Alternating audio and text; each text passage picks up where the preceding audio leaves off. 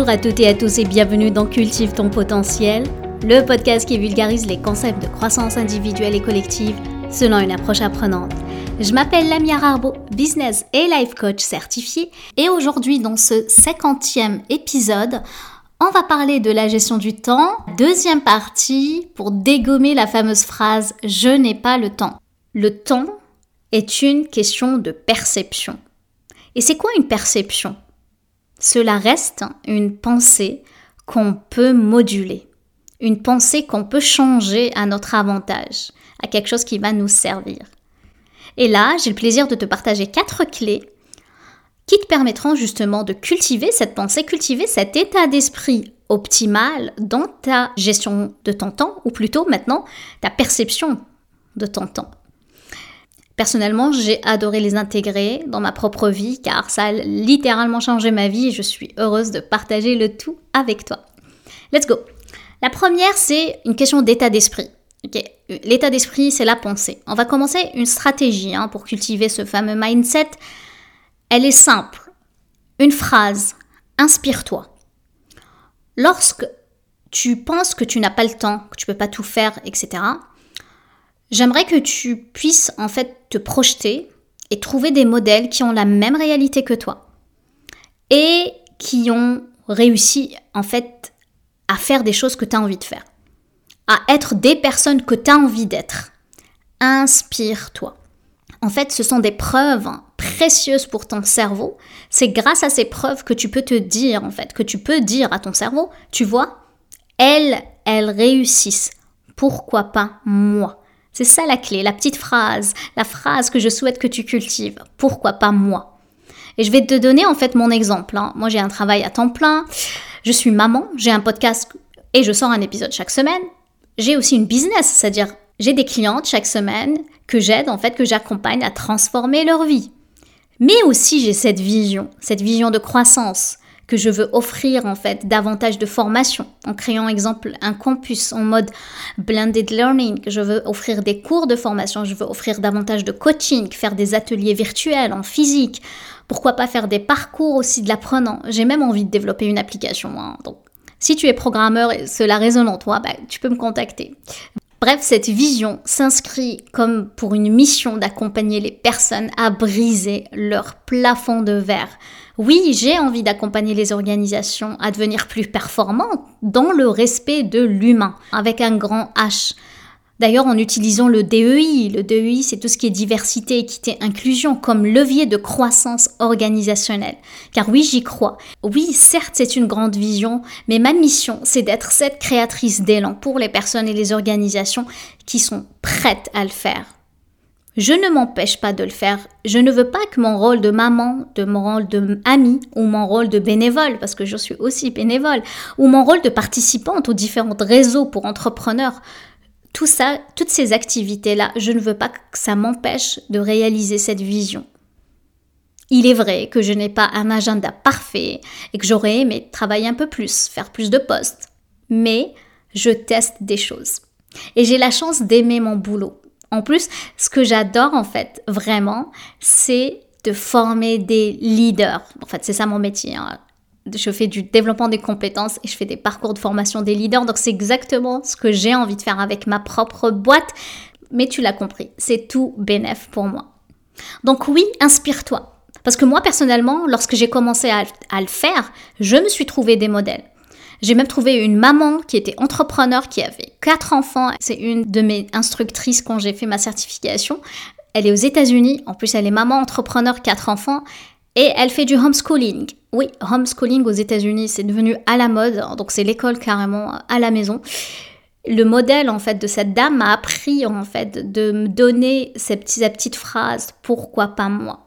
Parce que oui, il y a des femmes entrepreneurs qui ont des jobs à côté, qui ont réussi à travailler sur leur compte, aussi des femmes qui ont pu réussir en fait à escalader la hiérarchie de leur organisation et justement à briser leur plafond de verre. J'ai encore des modèles qui sont encore des sources d'inspiration. C'est ça qui me pousse à être dans l'action et ne pas me dire je n'ai pas le temps. Parce que c'est une petite phrase qui résume tout en fait. Pourquoi pas moi? Maintenant à toi. Qui t'inspire? Qui prends-tu comme modèle? Qui pour toi c'est une waouh, c'est une badass? Je veux que tu écrives ces réponses, tu peux les partager avec moi ou tu peux aussi t'engager en fait à répondre à ces questions en les partageant à une amie, à ton conjoint, bref, à quelqu'un. J'aimerais en fait que tu le dis haut et fort. Qui est ton modèle et pourquoi? Maintenant, deuxième clé. La deuxième clé, ça concerne les quatre chronotypes du docteur Michael Bross. Promis, je vais tout te dire. Parce que généralement, la gestion du temps est liée à beaucoup à son niveau de fatigue et son niveau d'énergie. Car pourquoi? Parce qu'on n'exploite pas assez ce que j'appelle ces zones de productivité. Ça veut dire quoi ces zones de productivité? C'est quand on est à son meilleur. Donc, on a un bon niveau d'énergie et on arrive en fait à justement euh, être efficace. Donc je voulais te partager les quatre chronotypes en fait qui ont été introduites auprès du grand public par Dr Michael Bruss. C'est un psychologue clinicien qui est spécialiste dans les troubles du sommeil. Il est auteur du best-seller Quand Faites votre révolution chronobiologique et réalisez pleinement votre vie. Alors, son postulat, au lieu de se demander comment mieux manger, comment mieux dormir, comment faire du sport, comment être productif, c'est se demander à la place quand. En d'autres termes, le docteur Prost nous dit que chacun de nous a un rythme biologique qui lui est propre et en fonction du temps de la journée. Et en le découvrant et en adaptant en fait notre quotidien en fonction de ce rythme, bah en fait on peut gagner en productivité, en efficacité et du coup en épanouissement. Bah oui, être plus heureux euh, dans son travail et être euh, épanoui, c'est quand même le rêve. Selon lui, il existe quatre chronotypes généraux qu'il associe chacun à un animal totem. Ces chronotypes, ce sont bien sûr des caricatures. Hein. Évidemment que la réalité de chacun sera plus nuancée que ces définitions, on est bien d'accord.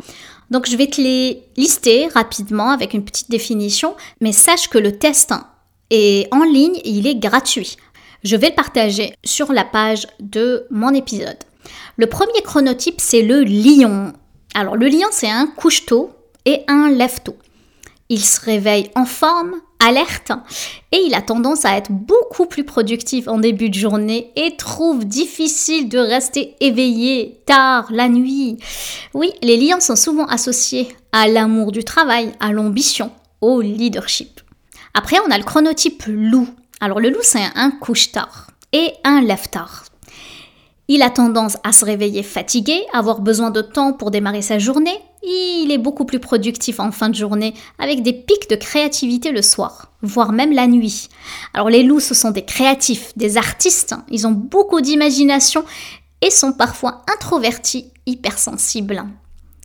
Après, on a le chronotype dauphin. Alors le dauphin, c'est un petit dormeur qui a le sommeil très léger. Il a tendance à se réveiller tôt, et avoir besoin de très peu de sommeil pour être enfant. Il peut se contenter de 4 à 5 heures. Il est très efficace le matin et a plus de mal à être efficace dans l'après-midi, avec parfois un pic de productivité en début de soirée. Alors les dauphins sont intelligents, perfectionnistes, avec parfois une tendance à être facilement angoissés et à se remettre beaucoup de pression. Les insomniaques, hypersensibles, multipotentiels sont souvent des dauphins. Encore une fois, ce n'est pas une règle générale, hein, ok? Et le dernier, chronotype, c'est l'ours. L'ours s'adapte très bien à tous les environnements de travail. Il vit au rythme du jour, donc des heures d'ensoleillement. Il a besoin de beaucoup de sommeil, hein, une bonne nuit de 8 heures pour être pleinement reposé. Il a souvent l'impression de trop travailler et préfère consacrer du temps à ses loisirs, socialiser, profiter de la vie. Alors, ce qu'il faut retenir de ces chronotypes, évidemment, personne ne rentre à 100% dans une case. Ok, il faut bien comprendre, chacun de nous a une certaine part d'ours, de lion, de loup. On a tous une part de nous, de ces animaux totems. Simplement, ce qu'il est intéressant de se demander, c'est à quel type de chronotype on s'identifie le plus. Pourquoi? Tout simplement parce qu'on se rend vite compte que les lions, les loups, les dauphins, en fait, ils ont un rythme biologique qui n'est pas forcément adapté bah, aux normes de la société. Le fameux travail de 9h à 17h. Les ours sont ceux qui supportent, entre guillemets, le mieux ce rythme, mais cela ne veut pas dire qu'ils sont épanouis pour autant, ok? Donc ce que je t'offre, c'est une possibilité d'évaluer ton chronotype afin d'essayer le plus de possible d'adapter ton rythme de travail à ton rythme chronobiologique pour gagner en productivité et en épanouissement. Troisième clé, c'est connaître sa zone de productivité. En fait, c'est vraiment en lien avec les chronotypes. Parce qu'une fois que nous avons évoqué les différents chronotypes, il est temps d'organiser maintenant ta journée et ta productivité en fonction. Ce qu'il faut comprendre, c'est que chaque journée, on a trois différentes zones. On a la zone de productivité, donc ce sont les moments les plus productifs. Il est intéressant d'ailleurs de caler toutes les tâches les plus difficiles, importantes, challengeantes sur ces zones. Après, on a des zones de créativité. Ce sont les moments les plus créatifs. Ce sont là qu'on va mettre des tâches comme la création artistique, le brainstorming, la création de contenu. Généralement, ils sont optimisés à, ces moments-là. Après, on a les zones de tranquillité. C'est des moments où l'efficacité est moyenne. Ce sont des moments pour faire les tâches de fond. Répondre à des mails, organiser des rendez-vous, préparer un PowerPoint, etc. Là, je fais un petit, euh, une petite parenthèse sur le PowerPoint ce que vous allez faire dans vos zones de productivité, slash créativité, slash tranquillité, cela dépend de vous. Je vous donne l'exemple avec la présentation PowerPoint. Moi, ça fait plus de 15 ans que j'en fais je le fais euh, les yeux fermés. Je suis habituée en fait à synthétiser, à présenter à des comités de gestion euh, les différents rapports, donc c'est clair que je suis très à l'aise à faire ça. Les activités en lien avec la zone de productivité versus créativité versus tranquillité va dépendre de ce que tu veux faire et de ce que tu es doué, ce qu'on disait tout à l'heure sur les intérêts et la personnalité. Et bien sûr, ton expérience professionnelle qui t'a permis en fait d'acquérir assez d'expérience. Voilà, ça c'est pour la troisième clé, parce que finalement mon conseil là-dessus, c'est de réaliser les tâches les plus complexes en premier, parce que généralement on veut rester juste dans la zone de productivité, on manque de zone de créativité, tranquillité d'ailleurs dans la journée, mais on se concentre juste dans la zone de productivité. Et ce qui se passe, c'est qu'on a peut-être une liste de to-do tellement immense qu'on veut la diminuer. Donc ce qu'on fait, c'est que commencer avec des choses qui, qui sont euh, qui sont très simples à réaliser, des choses qui sont pas euh, très très complexes, juste pour en fait avoir l'envie de diminuer cette liste. Mais c'est une erreur. D'ailleurs, ce que je te conseille, c'est toujours commencer avec les complexes. Quelque chose qui est complexe à faire, tu le commences. Même si la tâche de la liste de tâches est longue, en commençant par quelque chose de complexe que tu vas décortiquer, c'est ça qui te permet en fait de dépasser la, procrastination. Parce que oui, c'est une question de procrastination. Quand on a une liste de tout doux très longue, puis on commence avec des petites choses pour éviter d'attaquer le gros du problème, hein, c'est généralement, il y a anguille sous roche, c'est-à-dire que ce problème complexe peut nous générer des, certaines émotions désagréables. Donc c'est une stratégie d'évitement. Donc quand on fait des choses comme ça qui ok, ça va, je suis en train de créer un contenu, ou ça va, je suis en train d'écrire un courriel, ou je suis en train de faire organiser une réunion pour valider quelque chose. Bref, L'idée, c'est d'alterner aussi entre les tâches passionnantes. Hein, les tâches passionnantes, ce sont ceux qui vont euh, générer certaines émotions agréables, versus les tâches neutres ou déplaisantes. Parce que oui, on ne peut pas tout le temps avoir que des tâches qui nous plaisent. Il n'y a pas un métier sur Terre où c'est 100% que du plaisir. On est tout le temps, on a tout le temps des choses à faire qui nous déplaisent et généralement on procrastine dessus, ça nous crée un brouhaha. Mais l'idée c'est justement d'alterner, de trouver cette souplesse d'alterner les tâches passionnantes, les tâches neutres et les tâches qui nous déplaisent en fonction de ces trois zones en fait de productivité. Quatrième clé, c'est connaître son niveau de fatigue. Ce qui se passe quand on pense manquer de temps, c'est généralement on ne fait pas attention à notre niveau de fatigue. Sachant qu'on a trois types de fatigue que je vais te présenter. On a la fatigue physique, Clairement, on est fatigué, on manque de sommeil, on a envie de manger, on a fait un marathon, on est fatigué physiquement, on a besoin de dormir. C'est la seule solution. Quand on est fatigué physiquement, ben, en fait, on dort. La deuxième fatigue, c'est une fatigue plus intellectuelle. Intellectuelle, cela veut dire que, je sais pas si ça t'arrive, c'est que tu lis une phrase, un rapport ou un livre, et là tu, tu comprends pas en fait. Tu dois le relire deux ou trois fois tu te dis mais qu'est-ce qui se passe? Je comprends pas. Bon, on met euh, de côté peut-être les problèmes de concentration. Moi, c'est plus vraiment l'intellect. Sachant que dans la vie professionnelle, généralement, généralement, je connais pas ton métier, mais généralement, on n'est pas très fatigué intellectuellement. Pourquoi? Parce qu'on est dans, expert dans un domaine et généralement on le maîtrise, même si on est en apprentissage, en début de carrière, etc. Et même si on a des dossiers différents, mais euh, voilà, on n'est pas, en train de prouver euh, un théorème versus les étudiants qui sont à l'université, les étudiants qui sont en train de passer leur bac, ceux qui sont au, au cégep, au lycée.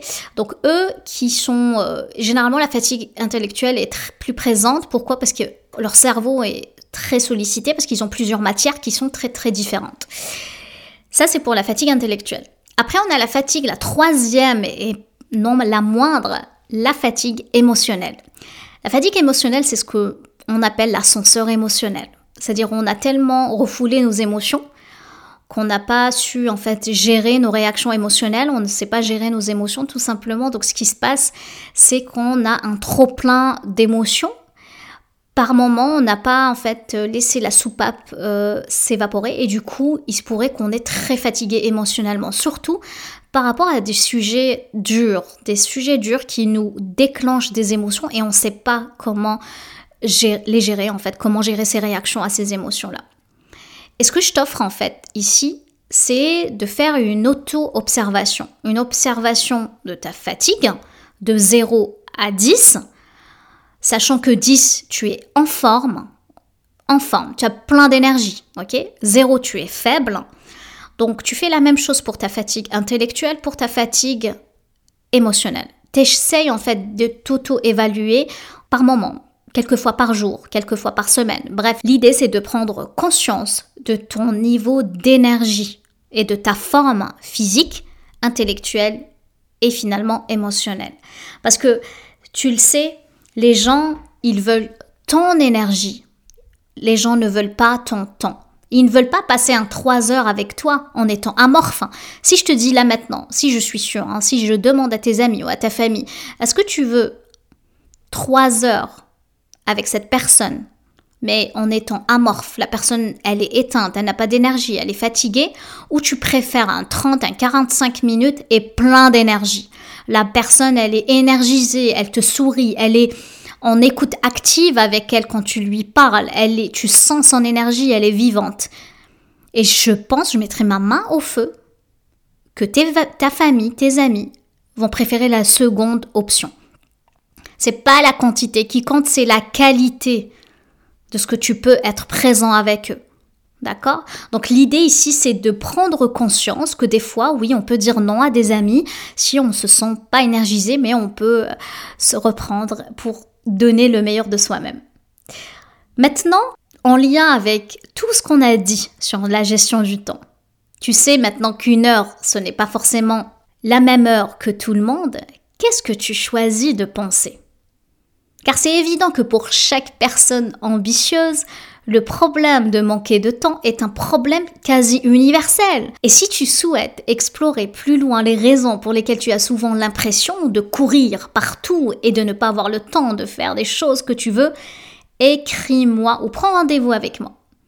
Le manque de temps, c'est un état d'esprit il est optionnel. Ce sont nos pensées qui créent notre impression de manquer de temps et cela crée en nous un stress, une frustration. Alors là, combiné à la fatigue, à ne pas savoir travailler avec ces zones de productivité, ne connaissant pas ton chronotype, c'est sûr, c'est normal que tu penses t'as pas le temps. D'accord? Par contre, je peux t'accompagner à comment y faire face et adopter une relation plus apaisée avec ce temps précieux. Je finis en te partageant ceci. Prends conscience que le manque de temps se sent dépensé. Comment veux-tu consommer ton temps? Est-ce que tu veux le consommer ou tu veux le subir? À chaque fois que tu prends conscience que tu manques de temps, moi j'ai envie de te poser quatre questions. Prends un papier crayon et écris-les. Toujours dans cette observation, première chose, quel moment je pense que je manque de temps? Est-ce que c'est le matin en me réveillant? Est-ce que dès que tu te réveilles, tu te dis Oh mon Dieu, j'ai une grosse journée, je manque de temps? Ou c'est plutôt l'après-midi quand tu rentres chez toi? Tu te dis, oh mon Dieu, avec tout ce que j'ai à faire au boulot, il me reste des choses à faire et tu continues en fait à travailler, penser à ton travail ou au contraire, tu te dis, oh mon Dieu, j'ai tellement de choses à faire à la maison, c'est la deuxième vie qui commence, la vie de maman. Ou c'est plutôt le soir avant de dormir en disant, oh mon Dieu, tout ce que j'ai à faire. Ou c'est le week-end en disant, oh, j'aurais aimé avoir un trois jours. Pourquoi on a juste deux jours? Deuxième question, c'est le lieu. Où est-ce que tu es quand tu penses ça? Est-ce que tu es à la maison, dans ton lit? Est-ce que tu es dans la cuisine? Ou bien plutôt au bureau, ou plutôt dehors en train de faire les magasins, ou bien en train de conduire dans les transports. Quel est le lieu en fait lorsque tu penses que tu manques de temps? Troisième question, avec qui tu es lorsque tu penses cela? Est-ce que tu es tout seul ou tu es en train de partager la même chose avec des collègues, peut-être qui sont en train de penser la même chose que toi. Attention à ne pas se faire contaminer par l'énergie du groupe. J'avais parlé déjà de ça, mais les émotions sont contagieuses. Ici, c'est intéressant de le dire. Est-ce que je le pense tout seul que je manque de temps ou c'est une question que je le partage et que je discute Du coup, j'ai une certaine billet de confirmation lorsque je partage ce point avec d'autres personnes. Et troisième question, euh, pardon, quatrième question, c'est comment cette pensée me vient? Quel est le problème en fait de manquer de temps? Qu'est-ce que ça m'empêche de faire? Question très puissante. Prends un papier crayon, réécoute l'épisode de besoin, écris les réponses pour avoir une certaine distance de tes pensées. Parce que oui, c'est ce qu'on appelle l'observation de tes pensées. Voilà, j'espère que tu as aimé euh, cet épisode. Je vais m'arrêter là. Je te remercie de m'avoir écouté. J'espère que tu as eu autant de plaisir à écouter mon podcast que j'en ai à le créer. Sur ce, je te laisse cultiver les graines prends soin de toi. Je t'embrasse, passe une excellente semaine et je te dis à vendredi prochain. Ciao ciao